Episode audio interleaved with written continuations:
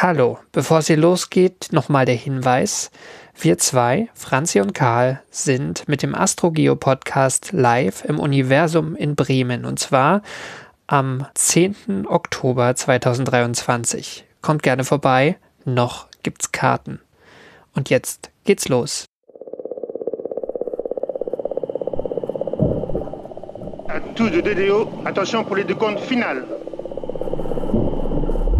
10, 9, 8, 7, 6, 5, 4, 3, 2, unité, top The James Webb Space Telescope has now arrived at its final destination. And this is the first ever image of a black hole. The lander may have lifted off again. Sky green is running. So maybe today we didn't just land once, we even landed twice.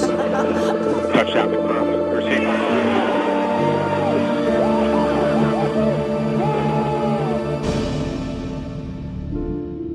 Hallo bei AstroGeo, dem Podcast der Weltraumreporter. Ich bin Franzi Konitzer Und ich bin Karl Urban.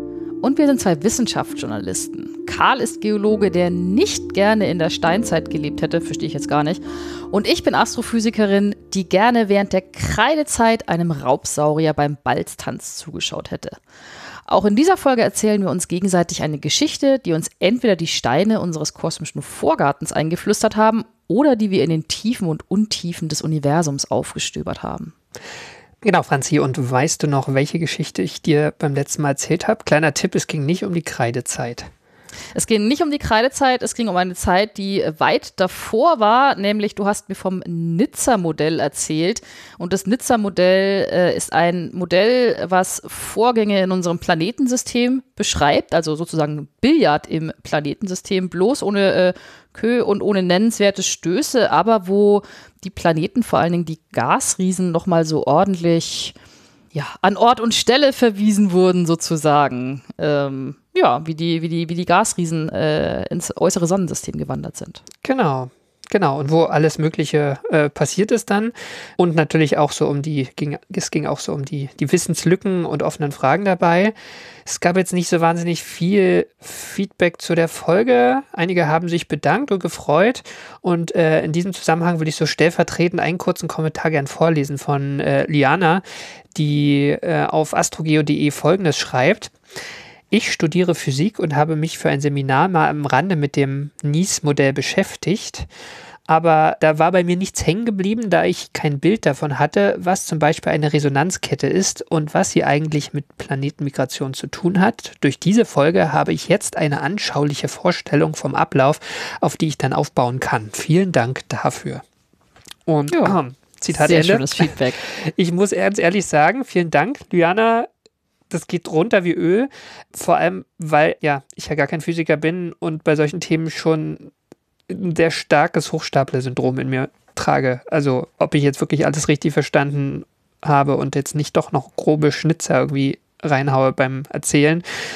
Insofern gebe ich das Lob jetzt einfach auch gerne mal zurück, so an dich, Lyana, aber auch an euch alle. Ähm, wir haben wirklich eine sehr moti- motivierende Hörerschaft.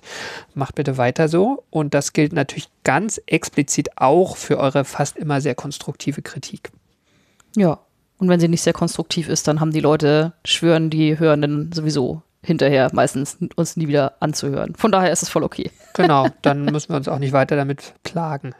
Eben. Ja, aber auch an meiner Stelle äh, herzlichen Dank. Ich fand diese Folge nämlich auch sehr schön.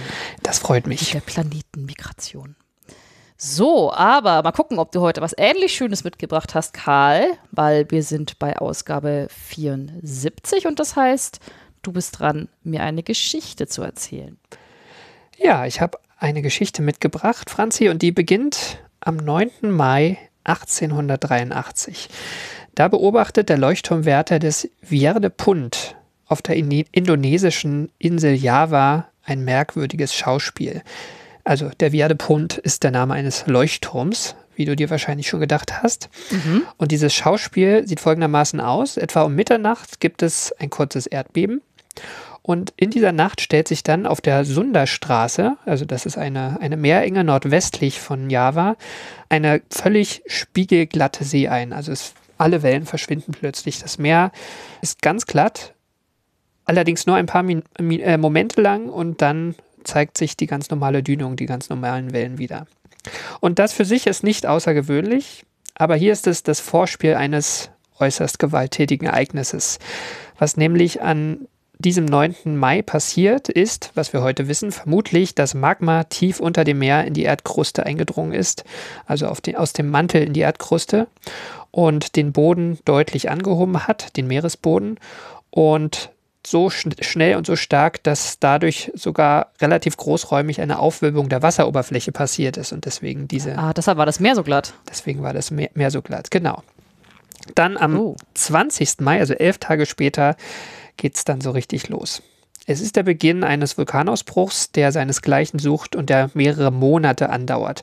Der Ausbruch hat verschiedene Phasen und erreicht Ende August des Jahres 1883 seinen Höhepunkt.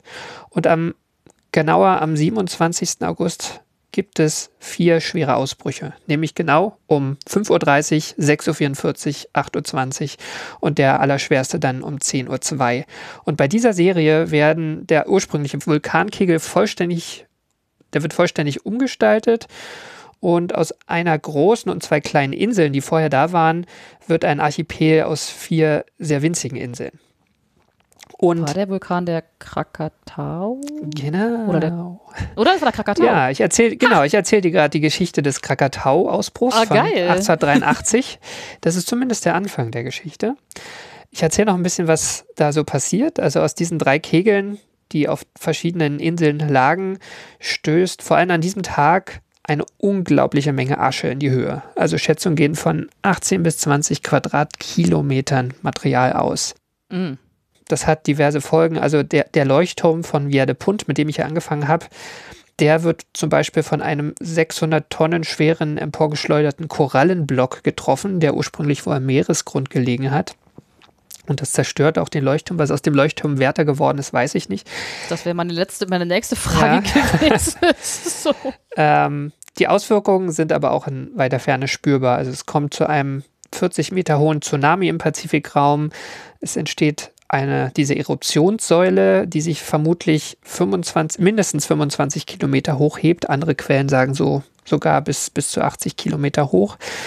Das wird noch wichtig, da komme ich dann später noch dazu. Stopp, wie viele, wie viele Kilometer hoch? Das notiere ich mir gleich fürs Quiz. Also so 25 bis 80, genau. Ah. Ich, ich, ich zähle mal noch weiter auf. Also die Eruptionssäule, die ist natürlich nicht ewig stabil. Ne? Also irgendwann kühlt das Material ab und fällt wieder in sich zusammen und äh, kommt wieder runter, radial verteilt um, um, diese, um diese Säule.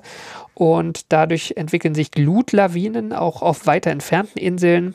Also das sind so Gemische aus flüssigem Gestein, Gas und Asche, die bis zu 400 Kilometer pro Stunde schnell sein können und 300 bis 800 Grad Celsius heiß sind und die dann gerne so irgendwelche Berghänge runterrollen, also auch auf entfernteren Inseln. Und in Folge werden 165 Dörfer und Städte zerstört und insgesamt sterben bei der Naturkatastrophe nach Zählung, nach offizieller Zählung über 36.000 Menschen. Und der Ausbruch zählt damit bis heute zu einem der erfolgreichsten Vulkanausbrüche der Menschheitsgeschichte. Erfolgreich. Folgenreich, habe ich Ach so, erfolgreich du hast gesagt? ich habe erfolgreich und ich so, hm, also es kommt nur auf deine Sichtweise. Die Geologen, ne? Also Ja, so.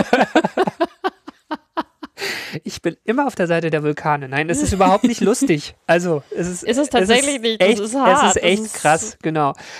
Ähm, ja, und Franzi, das heute ist keine Geschichte über Vulkane, aber der Ausbruch des Krakatau von 1883 markiert den Anfang eines Phänomens, das sich sogar bis heute beobachten lässt. Ähm, und zwar ein Phänomen in der Erdatmosphäre, deren Ursache dabei so komplex und schwer zu untersuchen ist, dass wir dafür nicht nur Vulkane brauchen, sondern auch die Sonne und andere Aspekte des Weltraumwetters. Und zu guter Letzt hat der Mensch auch noch sein Patschehändchen mit im Spiel. Erzählst du mir heute was von leuchtenden Nachtwolken? Ja, Das ist nicht dein Ernst. Das ist nicht dein Ernst. Geil. Also, ich, ich fange mal nochmal ganz von vorne an. Also, ähm, was, was diese Wolken angeht, was Wolken im Allgemeinen angeht. Ne? Also, ähm, es geht ja wie Franzi gerade schon gespoilert hat, um leuchtende Nachtwolken. Es geht also, das sind nicht die Wolken, die wir so tagtäglich sehen am Himmel. Ne? Also es, ähm, die Wolken, die in der Troposphäre sich aufhalten, also das, was bei uns das Wetter macht, was Niederschläge macht, ähm, Schnee, Hagel, eigentlich alles, das passiert eigentlich alles in der Troposphäre.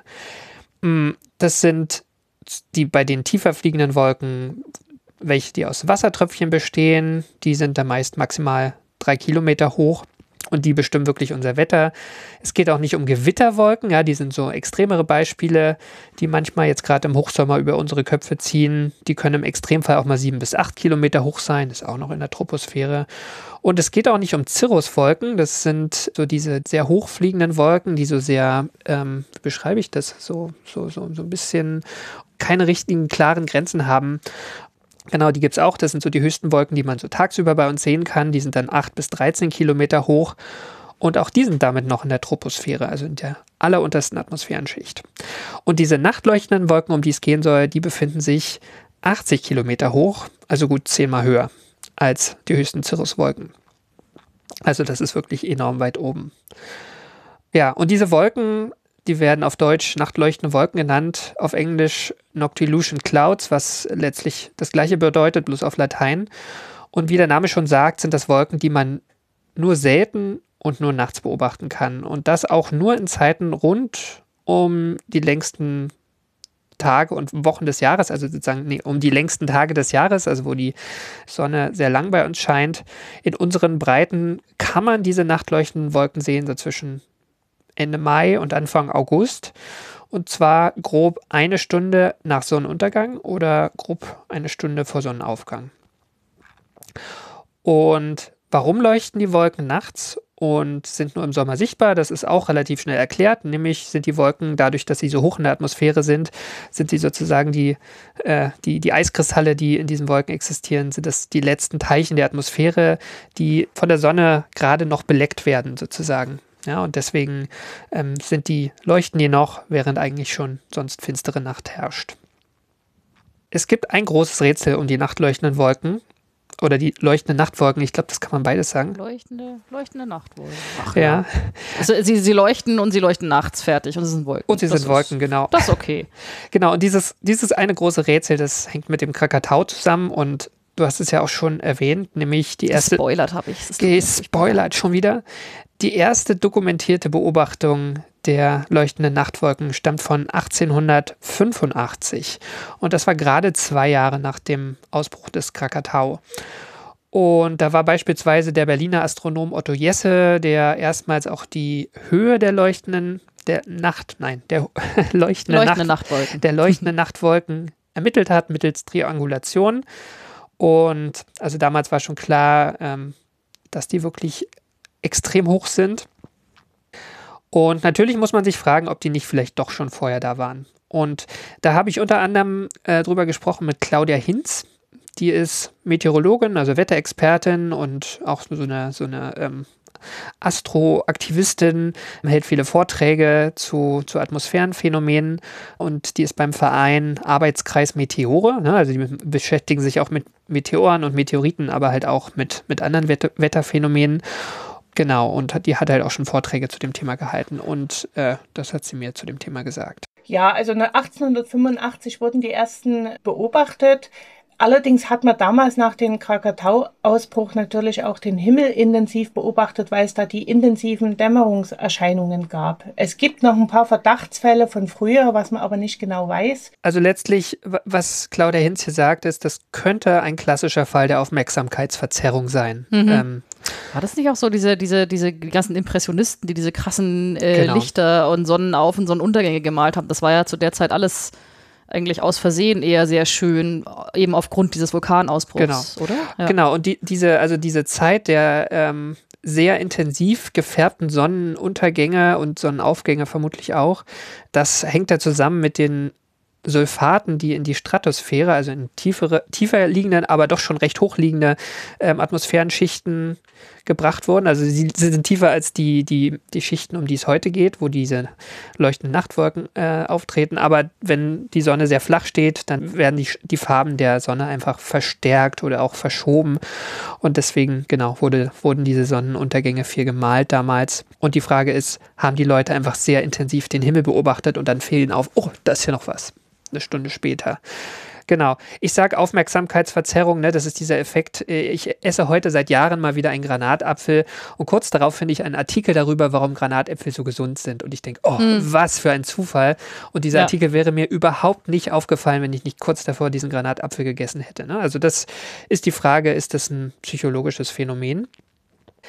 Ja, und bei diesen leuchtenden Nachtwolken könnte es so gewesen sein, denn man weiß Genau, man, man weiß ja, dass es da diese, diese Sulfat-Eruption gegeben hat in die Stratosphäre, aber es spricht tatsächlich relativ viel dagegen. Also es spricht viel dagegen, dass es die vorher schon mal so genau. richtig viel gab. Es, es, spricht viel dagegen, dass es jetzt nur so ein, so ein Aufmerksamkeitsbias ist. Also äh, das Hauptargument ist nämlich, und das weißt du ja allzu gut, gab es auch im späten 19. Jahrhundert und die Jahrhunderte davor sehr viele Menschen, die gar nicht unbedingt an intensiven Sonnenuntergängen interessiert waren, sondern am Nachthimmel. Nämlich Astronominnen und Astronomen. Und die hätten diese leuchtenden Nachtwolken mit Sicherheit beschrieben, wenn sie sie gesehen hätten. Ja, ging ja auch noch damals von mehr Orten auf der Erde, also auch in Städten oder whatever. Ne? Genau, also, weil keine Lichtverschmutzung oder wenig Lichtverschmutzung und ähm, einfach dunklere Himmel und so. An dieser Stelle sollten wir uns eine Sache überlegen. Nämlich, was braucht man eigentlich physikalisch, chemisch, damit man in einer Höhe von 80 Kilometern überhaupt Wolken bilden kann. Ich glaube, ich habe es auch noch gar nicht gesagt. Ne? Die Schicht dort oben, das ist nicht die Troposphäre, nicht die Stratosphäre, sondern die Mesosphäre, also sozusagen das, was noch über der Stratosphäre liegt. Die, die Stratosphäre, die ist ja bekannt durch die Ozonschicht, die geht so bis zu einer Höhe von 50 Kilometern. Da gibt es dann noch so Temperaturschwenk und, und sozusagen ähm, und, und Druck verändert sich und dann sagt man, okay, es ist wieder eine neue Schichtung, weil sie ein bisschen eigene Eigenschaften hat. Und diese Mesosphäre, die liegt zwischen 50 auf der Unterseite und so grob 85 Kilometern Höhe. Und über die wissen Forschen eigentlich bis heute relativ wenig. Was auch daran liegt, dass die nicht mit Flugzeugen äh, zu untersuchen ist und Ballons kommen auch nicht in diese Höhe und sie ist aber gleichzeitig zu niedrig für Satelliten. Das Einzige, was man machen kann tatsächlich, wenn man sie direkt vor Ort untersuchen will, ist irgendwie mit einer Höhenforschungsrakete irgendwie durchfliegen oder rüberfliegen und dann mit dem Fall schon wieder runter. Aber es ist ja relativ, relativ schwierig, da ähm, die richtig zu untersuchen, was da vor sich geht. Man hat das aber gemacht und man hat es auch geschafft, die, diese Eigenschaften zu vermessen. Und was dabei rauskommt, ist äh, wenig überraschend, die Mesosphäre ist extrem dünn. Also die Luft dort oben ist extrem dünn, relativ kalt und vor allem wahnsinnig trocken.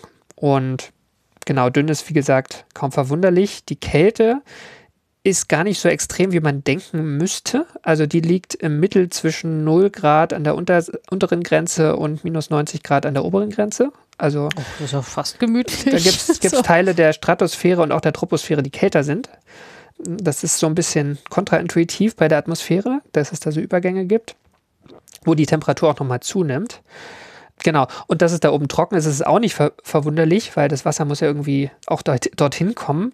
Aber die ist wirklich extrem trocken. Also der Vergleich, den ich gefunden habe, ist, ähm, die Luftfeuchte liegt etwa bei einem 100 Millionstel der Luftfeuchte in der Sahara. Also da ist eigentlich quasi fast kein Wasser. Nix los. Genau. Ja. Und trotzdem bilden sich in diesen Höhen diese leuchtenden Nachtwolken. Und zwar grob jedes Jahr im Großen und Ganzen seit 1885 hat man sie gesehen. Und Claudia Hinz hat mich auch darauf hingewiesen, dass die Zahl der beobachteten leuchtenden Nachtwolken zunimmt. Also auch, dass die Aktivisten jetzt hier oder, oder Menschen, die sich einfach für den, für den Himmel interessieren und so weiter, ähm, sich da austauschen darüber, die sehen die immer häufiger.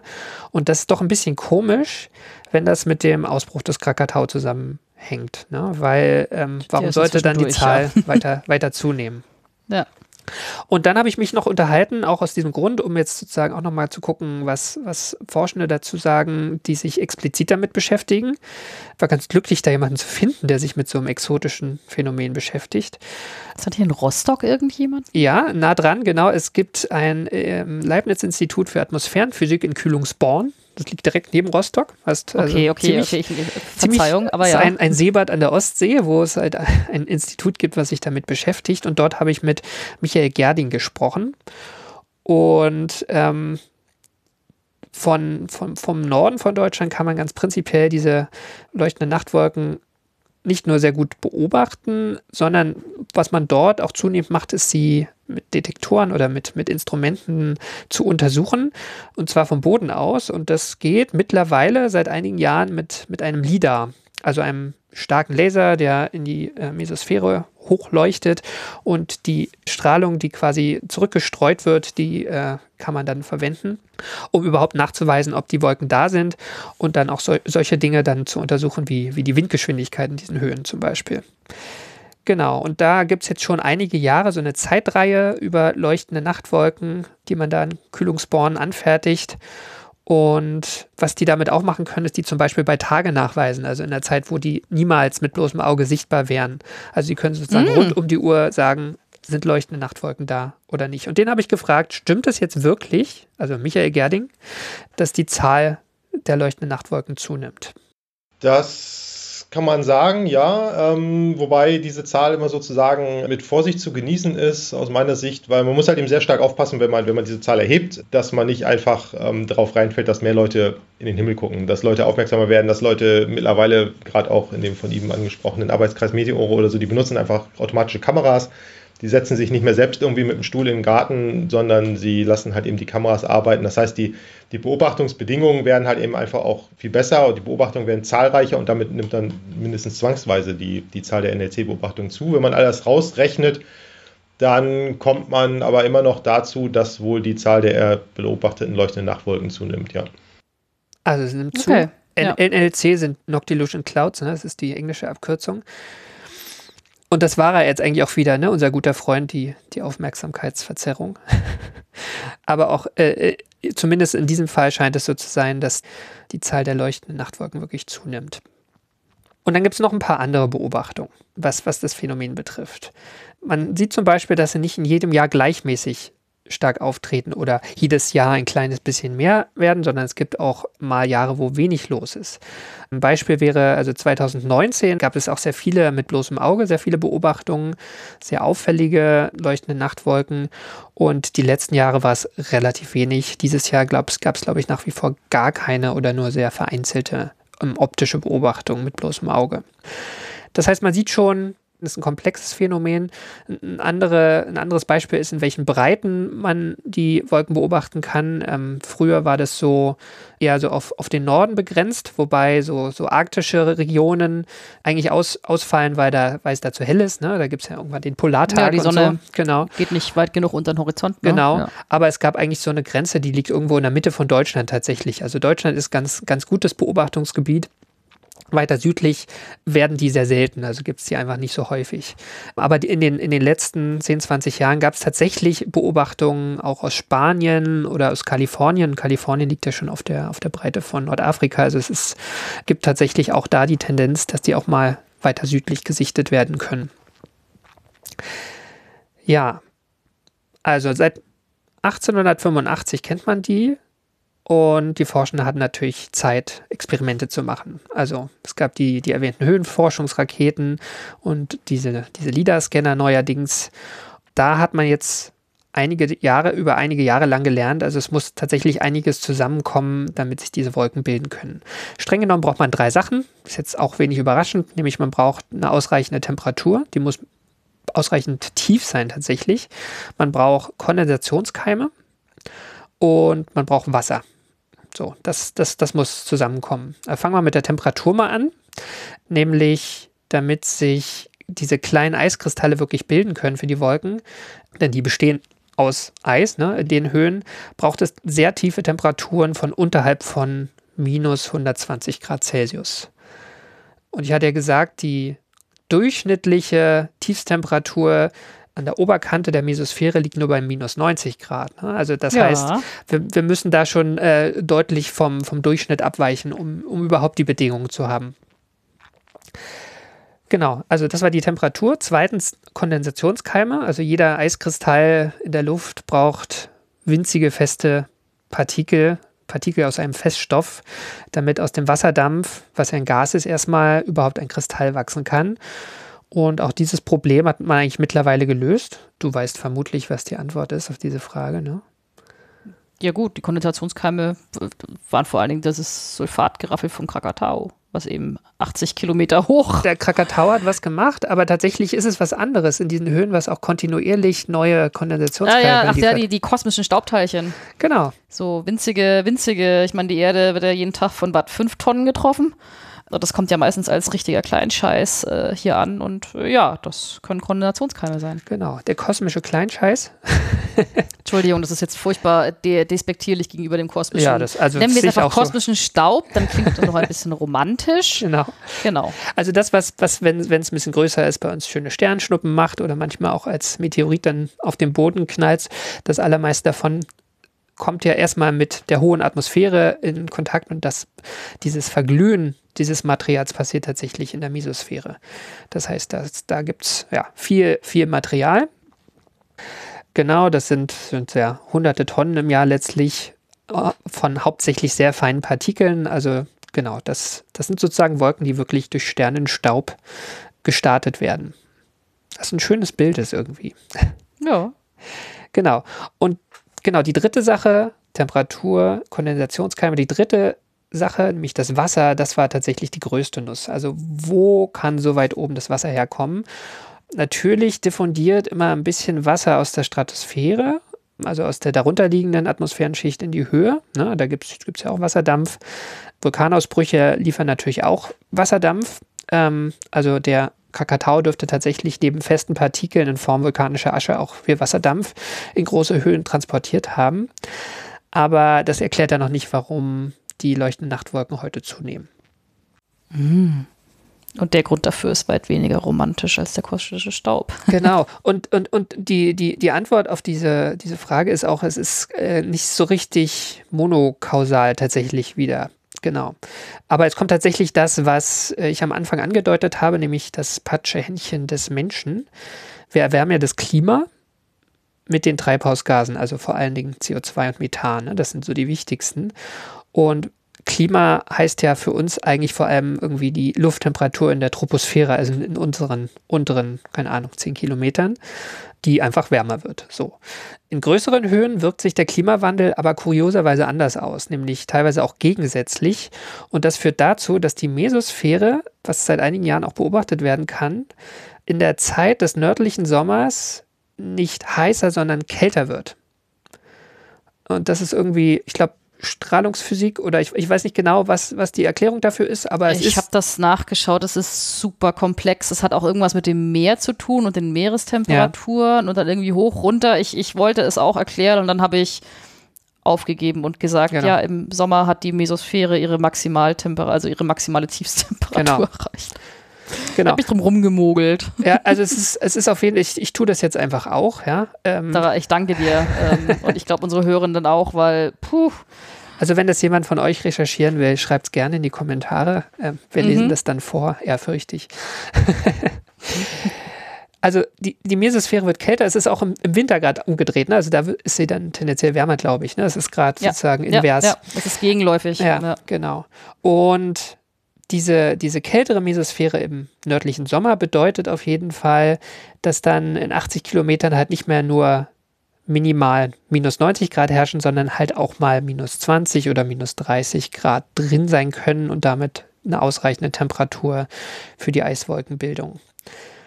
Ja, und wenn so ein großes Luftpaket im Sinne der, im, im, im, im Sinne der, der Mesosphäre, also in der großen Atmosphärenschicht, kälter wird, dann zieht die sich auch zusammen und wandert ein bisschen nach unten und möglicherweise wird sie dann auch so ein bisschen mehr vermengt mit tieferen Schichten.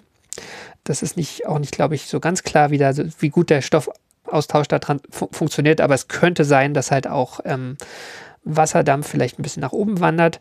Was auf jeden Fall passiert ist, dass unser zweitwichtigstes Treibhausgas, äh, Treibhausgas nämlich das Methan, also im Sinne von äh, das, das, was äh, das Klima mit am zweithäufigsten und stärksten beeinflusst, dieses Methan, das gelangt auch in diese großen Höhen. Und dort stellt es etwas an, nämlich Methan. Das ist ja erstmal, das ist ja kein Wasser, sondern CH4, ne, das Molekül, also Ja. ein Kohlenstoff, vier, ähm, vier Wasserstoffatome.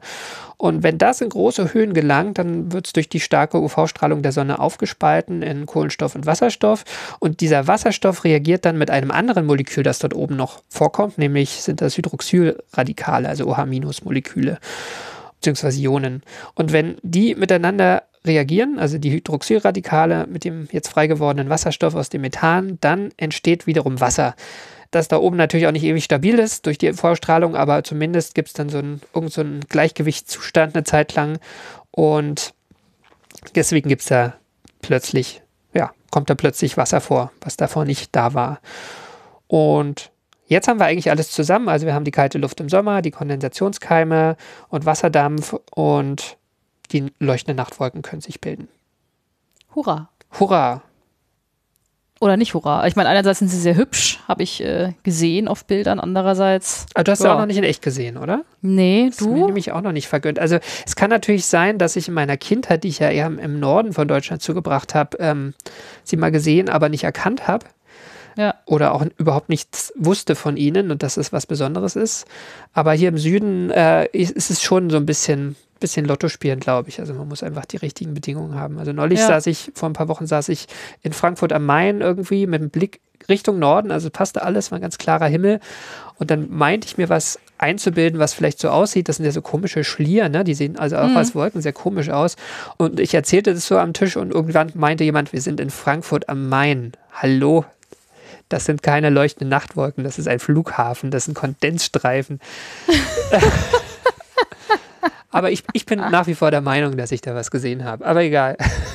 Eben. Ja, nee, aber ich habe auch noch nicht gesehen. Ich habe nur, ich hab nur sehr viele äh, Bilder dazu gesehen und die sind alle sehr hübsch. Man kann die auch, es gibt auch Fotos äh, von den leuchtenden Nachtwolken, die ähm, von der ISS aufgenommen worden sind.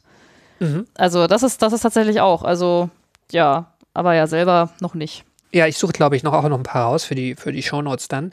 Ja. Ähm, eine Sache vielleicht für den Schluss würde ich noch erwähnen wollen, die ich ja auch schon am Anfang angedeutet habe. Ne? Also es gibt ja diese Tendenz, dass es auch Jahre gibt, wo wieder weniger los ist.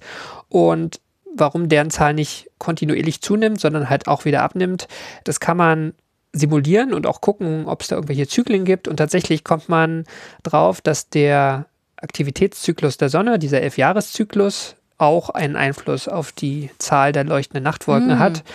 Und zwar, wenn ich es richtig verstanden habe, also das ist ja vor allem auch die Stärke des, des Sonnenwinds, die sich, die sich verändert und so von Eruptionen auf der Sonne und solchen Mhm. Sachen. Und diese geladenen Teilchen des Sonnenwinds, die durchs Planetensystem schwirren, die halt halt mal zunehmen und mal abnehmen, ähm, die bewirken, wenn die Sonne eher schwach ist, äh, dass sich die Erdatmosphäre eher noch ausdehnen kann. Und dann gibt es vermutlich, vermutlich weniger Wasser in der Mesosphäre. Bin aber nicht hundertprozentig sicher, aber auf jeden Fall dehnt sie sich aus. Also das ist der, der Fakt hier. Und tatsächlich ist es so, also, also ich verstehe es nicht, aber tatsächlich, ich habe hier so ein schönes äh, Zitat aus einer NASA-Pressemitteilung von 2020 gefunden. Ähm, ich lese mal auf Deutsch übersetzt vor. Ähm, nachtleuchtende Wolken reagieren sowohl auf Wasserdampf als auch auf die Temperatur in der oberen Atmosphäre und der Sonnenzyklus beeinflusst beides in ihrer Höhe. Doch selbst als die Sonne ihr regelmäßiges Auf und Ab durchlief, also dieser Elfjahreszyklus, strahlten die Wolken mit mehr oder weniger gleicher Intensität. Es scheint ein empfindliches Gleichgewicht zu geben, das die Wissenschaftler noch nicht ganz verstanden haben. Ne, Also es ist, es ist offenbar Ja. ein, ein, offenes, ein offenes Forschungsfeld. Wie gesagt, multi, multi, multifaktoriell. Ja, irgendwie so. Viele Faktoren äh, oder ja, haben da, sind da mit im Spiel. Und noch einen letzten Faktor will ich mit reinbringen, der hat es auch wieder noch mit dem Patschehändchen des Men Menschen zu tun.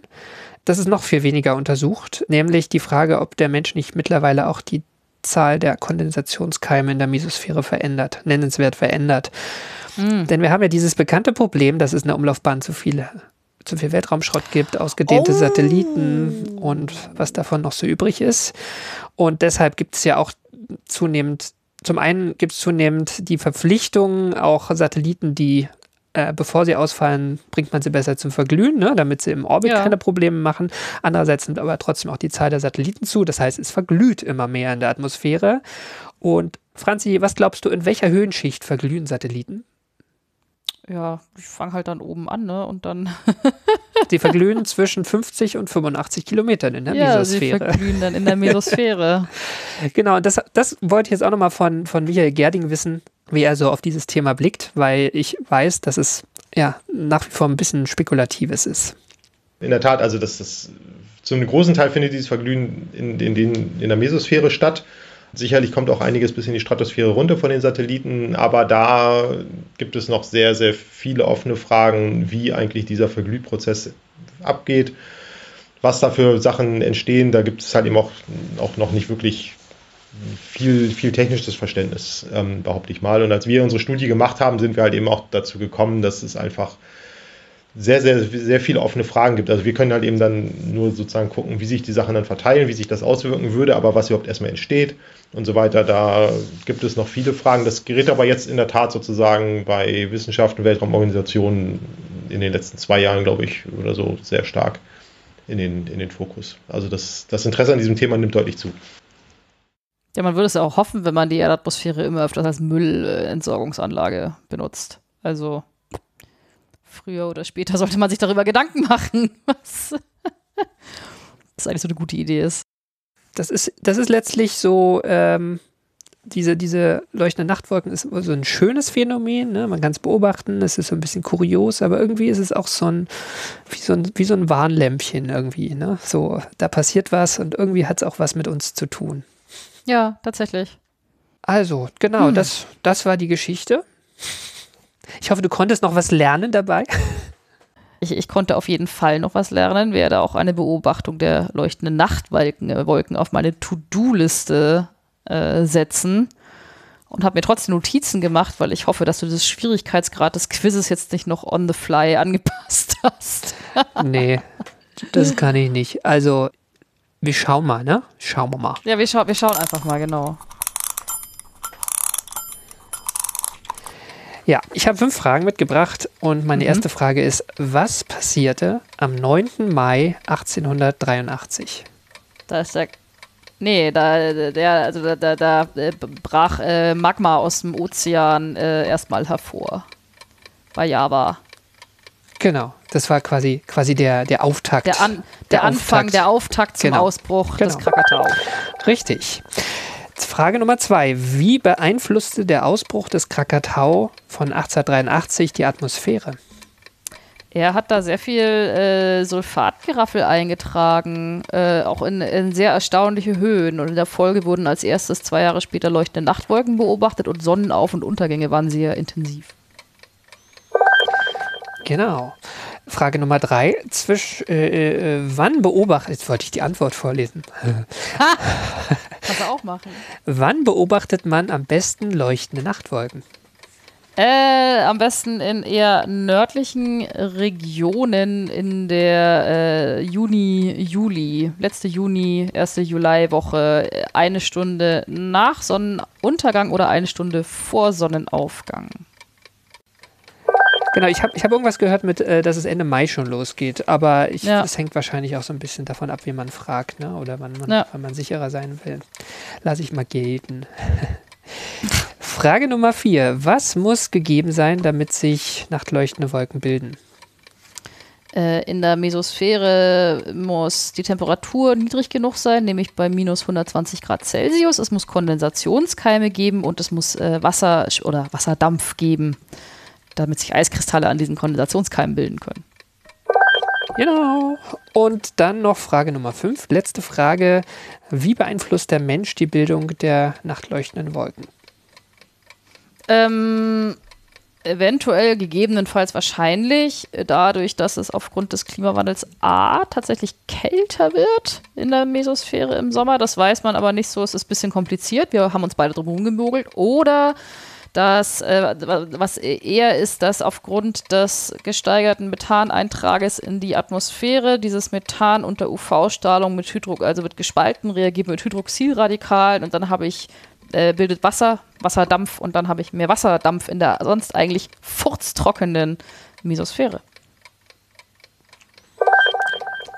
Genau, und vielleicht, vielleicht spielen die Satelliten auch noch eine Rolle, aber das ist ja, Ja, und, die, und, die, und die Satelliten, genau. Spekulation, Spekulatius, genau. Ganz böse Spekulation. Ja, schön. Ich danke dir auf jeden Fall für die Geschichte, Karl. Ich fand es ein Kracher. Ich habe mich sehr, sehr gefreut, weil ich, äh, ja, diese leuchtenden Nachtwolken, wie du selber sagst, sind halt, wenn man sie sieht oder auch eine Aufnahme von sich sieht, denkt man sich, boah, schaut aber schon schön aus, ne? Und, und dann, ja, beschäftigt man sich ein bisschen damit und denkt sich so, hm, ja, ist jetzt vielleicht nicht so ein gutes Zeichen, dass wir die immer häufiger sehen. Ja, total. Und mir ging es auch so, also es ist auch irgendwie ein spannendes Thema, ne? Dadurch, dass es so, so irgendwie so diese offenen Enden hat und ähm, also ich hatte eigentlich was anderes vorbereitet, aber es wurde irgendwie nicht so richtig rund und dann habe ich, habe ich diesen Beitrag gemacht, habe gedacht, ja krass. Also ich kannte Ja. es, ich kannte es auch so ein bisschen, aber es äh, steckt echt viel drin. Ja, mal gucken, ob es dieses Jahr noch klappt mit einer Beobachtung und wenn nicht, dann eben nächstes Jahr. Genau, also ich glaube, man muss, man muss einfach irgendwie so äh, Nordsee-Ostsee-Region bereisen. Das ist wahrscheinlich zielführend. Ist ja sowieso immer ganz lohnend. Von Genau, kann sich lohnen, genau. Sehr schön. Dann haben wir es für heute, oder? Würde ich auch sagen. Dann haben wir es für heute. Und dann kann ich nämlich sagen, dass sie das war. Die 74. Ausgabe von AstroGeo. Wir danken allen, die unsere Arbeit unterstützen. Das sind die regelmäßigen AbonnentInnen der Riff Reporter. Die Riff Reporter sind eine Genossenschaft von über 100 freien und unabhängigen Journalistinnen und Journalisten, die zu vielen relevanten Themen arbeiten. Alles frei von Werbung und Trackern und recherchiert unter strengen journalistischen Standards. Jedes Abo bei den Riff-Reportern hilft uns, aber auch euch, denn ihr erhaltet Zugang zu allen vielfältigen und tiefgründigen Recherchen. Und bei den Riff-Reportern könnt ihr auch den Weltraumreport bestellen. Das ist unser Newsletter, in dem wir euch über neue Folgen von AstroGeo und andere Astrotexte informieren und der kostet nichts. Ja, und wir danken auch allen, die diesen Podcast direkt unterstützen. Das hilft uns schon, die Fixkosten zu decken. Leider noch nicht viel mehr.